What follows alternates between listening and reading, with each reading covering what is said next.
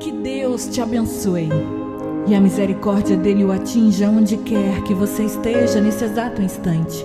Eu quero que você me dê a honra de juntos fazermos uma oração, amém? Hoje, terça-feira, 29 de agosto de 2023, aonde você estiver, que o poder dessa oração invada sua alma, seu espírito. Deixa eu te contar uma coisa, como que tá seu coraçãozinho agora, tá bem? Gente, olha, se você estiver vivendo alguma dificuldade nesse momento, é importante que você saiba de uma coisa: dificuldades preparam pessoas comuns para o destino extraordinário, amém? Agora, o que você não pode fazer é ficar reclamando, ó. cala a boca, fica quieto, reclama não. No céu, ninguém usa coroa se não carregar uma cruz aqui embaixo. Então, para de reclamar. Siga em frente o seu caminho, dá o controle para Deus, confia nele. Não fica preocupado com o amanhã. Faz uma coisa de cada vez, com fé, com paciência no Senhor. Outra coisa importante é se afastar de pessoas negativas, de pessoas que falam muito, muito. Sabe aquelas pessoas que vivem falando mal de todo mundo? Pois é, essas pessoas eu costumo falar que o, o, o Satanás tem três secretários. Me falaram, me contaram e me disseram.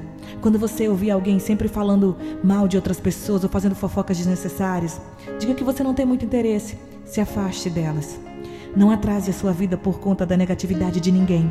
Um coração cheio de verdade, de amor ao próximo, é um coração muito feliz. Mesmo que esse próximo não mereça o seu amor, mas dê o seu amor e a sua verdade mesmo assim. Amém?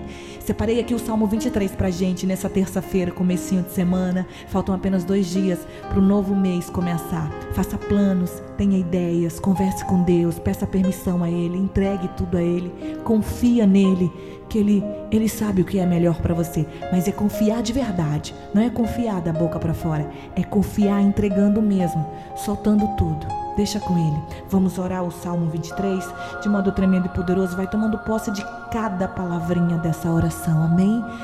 O Senhor é o meu pastor e nada me faltará. Ele me faz repousar em passos verdejantes. Leva-me para junto das águas de descanso.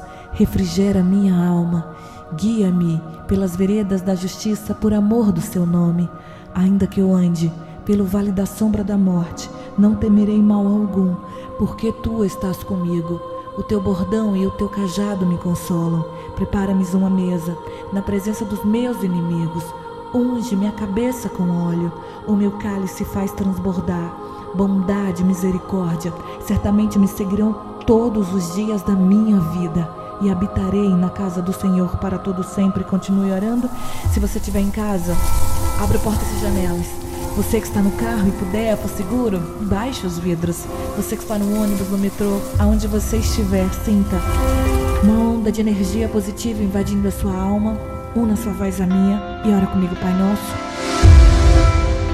Pai Nosso que estais nos céus, santificado seja o vosso nome. Venha a nós o vosso reino, seja feita a vossa vontade, assim na terra como no céu. O pão nosso de cada dia nos dai hoje. Perdoai as nossas ofensas assim como nós perdoamos a quem nos tem ofendido.